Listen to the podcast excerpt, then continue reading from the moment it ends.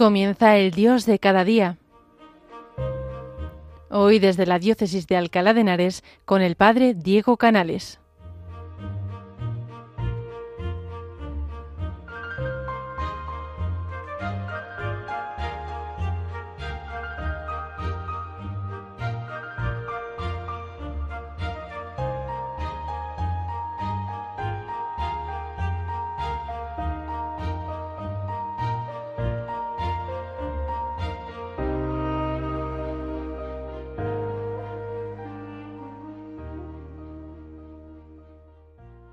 Buenos días, queridos oyentes de Radio María España.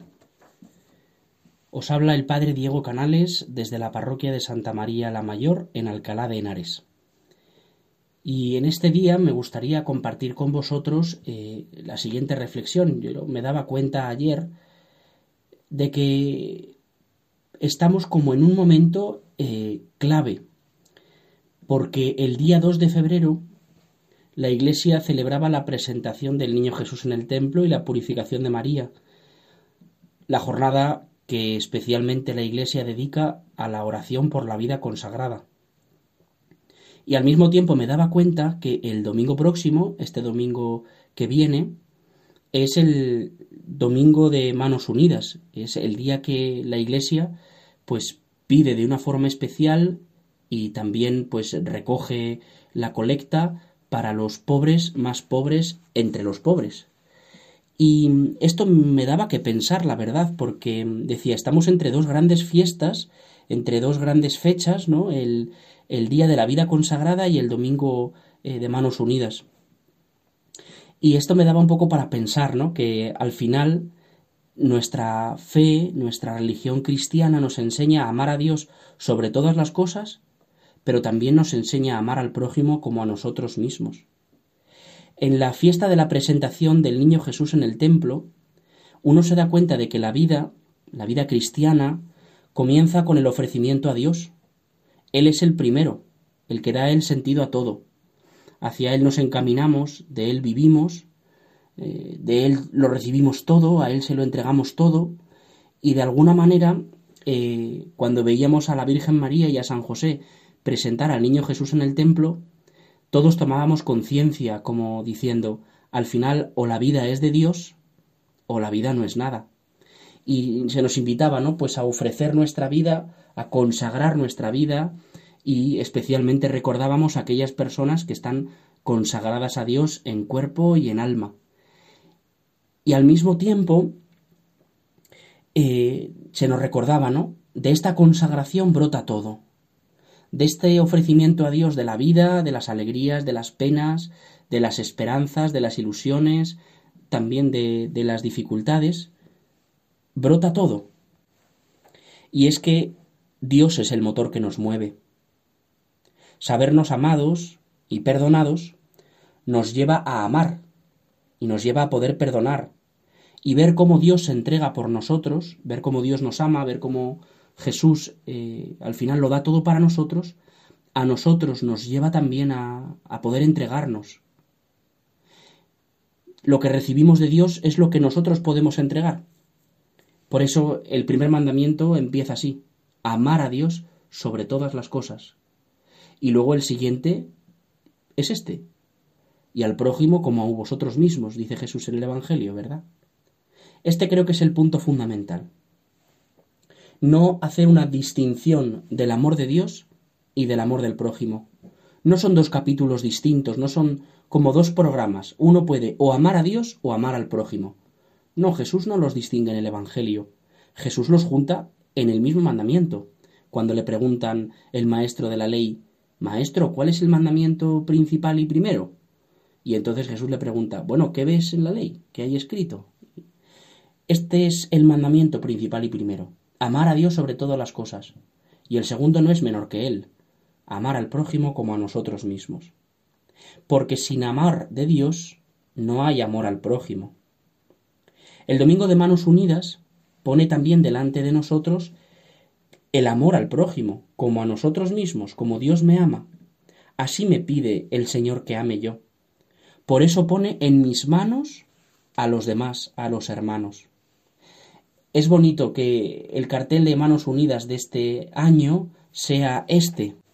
Frenar la desigualdad está en tus manos. Es bonito porque al final Dios nos ha colocado a los unos en las manos de los otros. Recordaba yo, ¿no? Cuando, cuando veía este cartel un poco eh, Génesis 4, que es cuando Caín, después de matar a Abel, se encuentra con el Señor y Dios le pregunta, ¿dónde está tu hermano? Y él le responde así un poco frío, ¿no? Y, terrible. ¿Soy yo acaso el guardián de mi hermano? Ahí tuvo que haber un silencio que se cortaba, porque en el fondo Dios le estaba diciendo, claro, claro que eres el guardián de tu hermano. Yo te he entregado a tu hermano para que tú lo custodies, para que tú lo guardes, para que le protejas, para que le ames. Al final, amar es cuidar, Dios nos ha puesto a los unos en la vida de los otros, pero para esto, para que nos cuidemos, para que nos amemos, para que nos guardemos. Frenar la desigualdad, frenar la pobreza, está en tu mano. Amar está en tu mano. Amar está en tu mano porque Dios te lo ha puesto, porque Dios te ha entregado. Te ha entregado familia, te ha entregado amigos, te ha entregado a tus compañeros de trabajo, de estudios, eh, el lugar donde vives, te ha entregado a las personas con las que convives en la parroquia, eh, esto se entiende muy bien volviendo otra vez a la vida consagrada. Las monjas, los monjes, los frailes, se llaman unos a otros hermanos. ¿Y por qué se llaman hermanos? Pues porque se reciben mutuamente los unos en las manos de los otros como aquellos a quienes guardar, a quienes defender, a quienes proteger un regalo que Dios nos ha entregado. El Señor me dio hermanos, dice San Francisco. El Señor me regaló hermanos, a los que amar y también que me amasen. Está en nuestras manos. Las personas están en nuestras manos, porque Jesús las ha colocado ahí, y las ha colocado ahí para que las amemos. ¿Soy yo acaso el guardián de mi hermano? Sí, claro que lo eres. Por supuesto que lo eres. Eres el guardián de tu hermano porque tu Padre te lo ha confiado, porque el Señor te ha entregado hermanos para amar, para cuidar. Amar es cuidar. Y la pregunta clave está aquí. ¿Dónde está tu hermano? ¿Es que si acaso no fueses tú el guardián de tu hermano, el que le protege, el que le cuida, el que le guarda como un tesoro? No cabría esta pregunta. Si tú no lo fueses, nadie te habría preguntado de quien no tienes responsabilidad, nadie te puede preguntar, nadie te puede pedir cuentas. ¿De qué nos pueden pedir cuentas? De lo que tenemos responsabilidad. Por eso Dios le pregunta a Caín, ¿dónde está tu hermano? ¿Cómo estás guardando a tu hermano? ¿Cómo estás amando a tu hermano? Esto nace de una experiencia, naturalmente, y es que la fraternidad es la clave de la vida humana y más todavía diremos de la vida cristiana. Al final, la fraternidad es una experiencia universal, porque todos hemos sido creados a imagen de Dios, todos tenemos esta fraternidad universal, esta llamada a cuidarnos los unos de los otros, pero mucho más todavía los cristianos, porque nos sabemos hijos de un mismo Dios, porque para amar bien a los demás tenemos que sabernos bien amados por Dios. Si yo tengo hermanos es porque comparto un padre. Y la pregunta nos vuelve a llevar de un día a otro, de las manos unidas a la presentación de Jesús en el templo. Para poder cuidar a mis hermanos, es decir, para poder relacionarme con los demás como hermanos míos que son, me tengo que preguntar, ¿y cómo es la relación con mi Padre Dios? Porque si falta un padre, desaparecen los hermanos necesito preguntarme, ¿cómo es mi relación con Jesús? ¿Cómo es mi relación con el Padre? Porque tal y como sea esa relación con el Padre, al final se verá reflejada en la relación con los hermanos. ¿Cómo puedo aprender yo a perdonar? Mirando cómo Dios me perdona. ¿Cómo puedo yo aprender a servir? Mirando cómo Dios me ha servido y se ha entregado por mí. Ahí saco yo las conclusiones del servicio de la vida. ¿Cómo puedo aprender yo a vivir? Mirando cómo vive Dios. ¿De dónde nos viene el nombre a los cristianos? solamente de uno, de Cristo. Un cristiano es aquel que vive como Cristo. Y en Cristo lo más importante de su vida es su relación con el Padre. Por eso Jesús es capaz de mirar a todos como una bendición. Por eso a Jesús le sale de natural, porque Él, sabiéndose amado, puede amar a los demás. Nosotros necesitamos volver a este amor primero, a esta entrega, a este ofrecimiento de nuestra vida al Padre, como diciendo, Señor, queremos vivir como tú vives, queremos entregar nuestra vida solamente a ti, amar como tú amas, servir como tú sirves, perdonar como tú perdonas, mirar como tú miras. Todo contigo y desde ti. Esta petición tenemos que hacérsela, porque para poder amar a los hermanos tenemos que sabernos amados por Dios.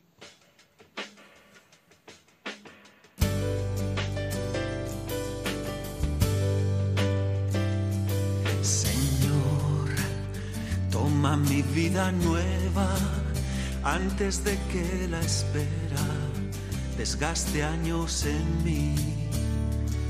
Estoy dispuesto a lo que quieras, no importa lo que sea, tú llámame a servir. Llévame donde los hombres necesiten tus palabras, necesiten mis ganas de vivir. Donde falte la esperanza, donde todo sea triste, simplemente por no saber de ti.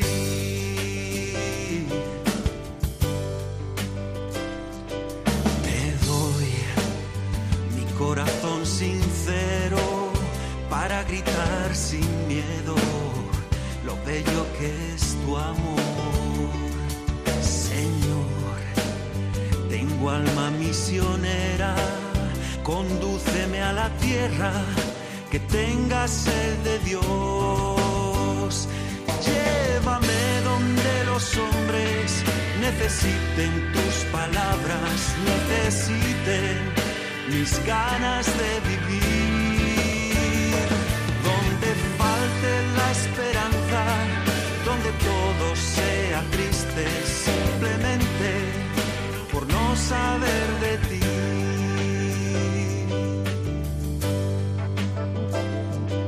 Y así en marcha iré cantando predicando tu grandeza, Señor. Tendré mis manos sin cansancio, tu historia entre mis labios, tu fuerza en la oración. Llévame donde los hombres necesiten tus palabras, necesiten mis ganas de vivir.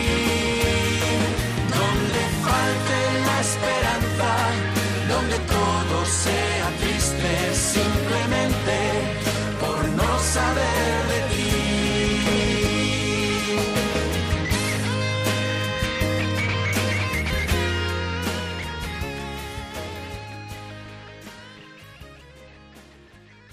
Lo que tenemos que aprender es a conjugar nuestra oración con nuestra acción, porque al final estos dos días de lo que nos están hablando es de esto.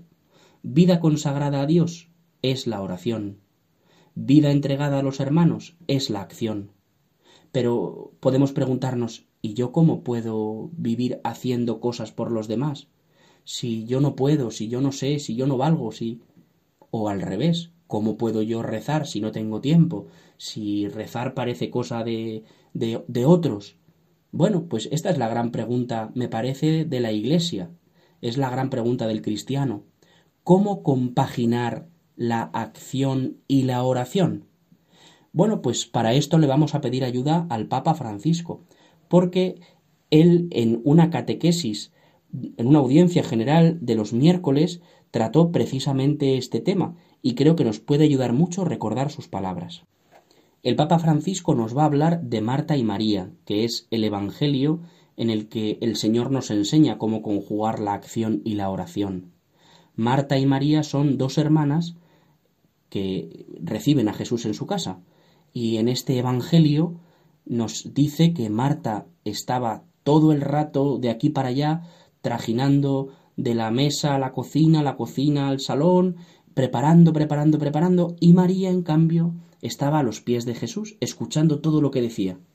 Y entonces, de alguna manera, eh, estas dos hermanas representan nuestra vida, porque es así, nosotros mm, no pocas veces pues estamos eh, preocupados en mil cosas o a veces estamos solamente mirando a Jesús.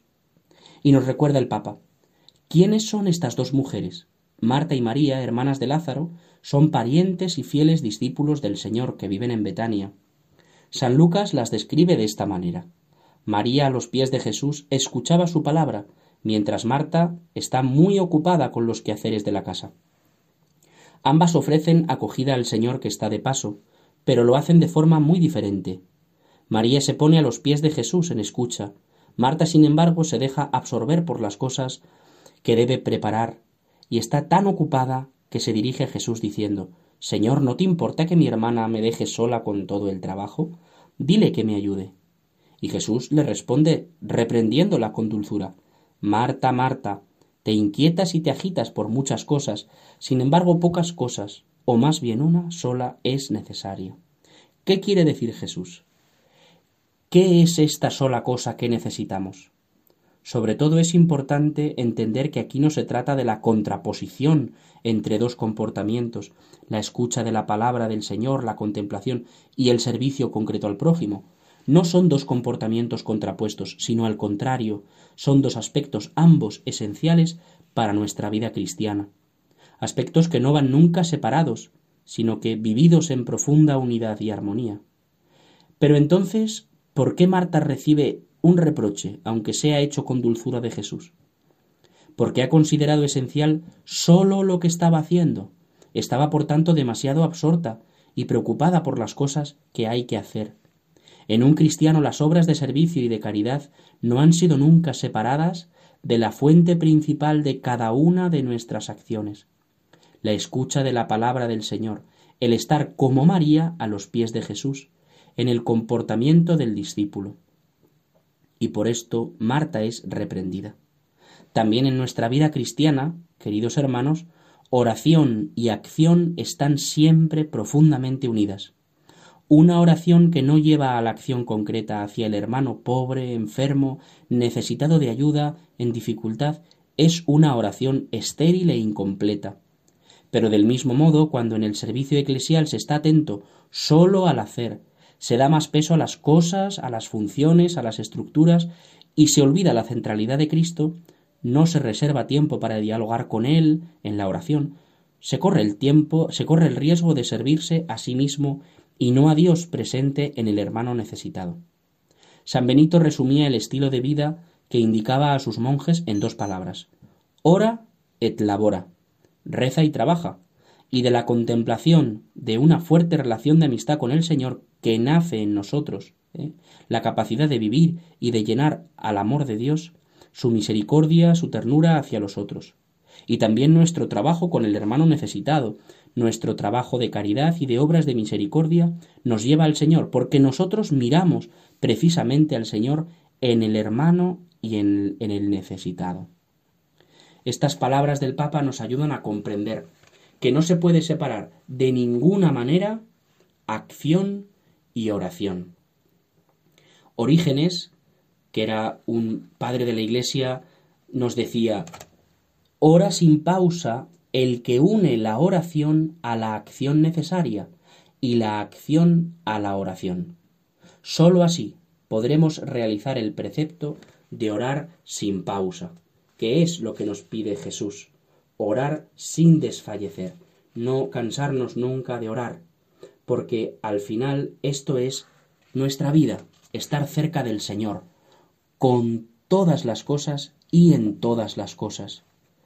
Un sacerdote de Alcalá fallecido hace pocos años, muy querido, el padre Palero, decía siempre, el primer mandamiento hay que explicarlo así.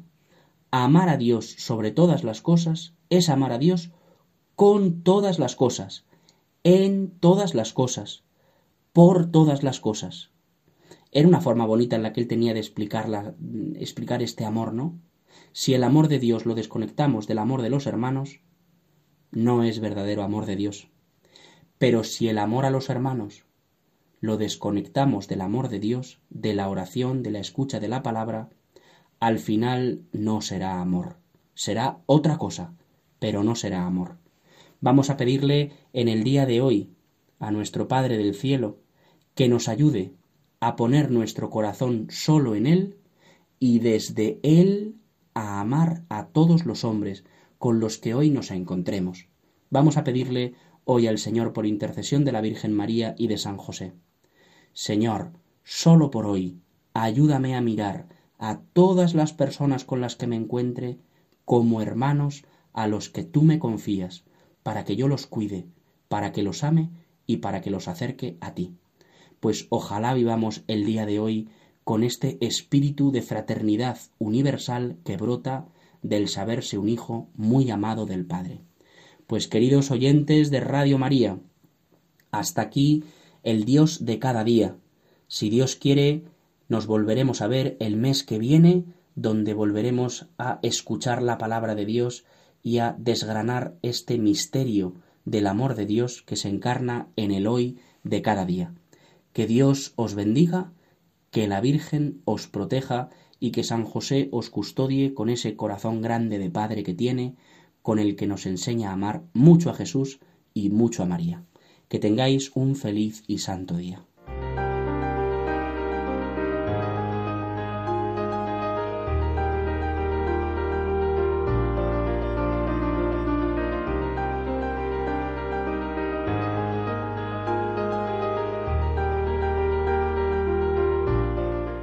Concluye el Dios de cada día. Hoy nos ha acompañado el Padre Diego Canales desde la Diócesis de Alcalá de Henares.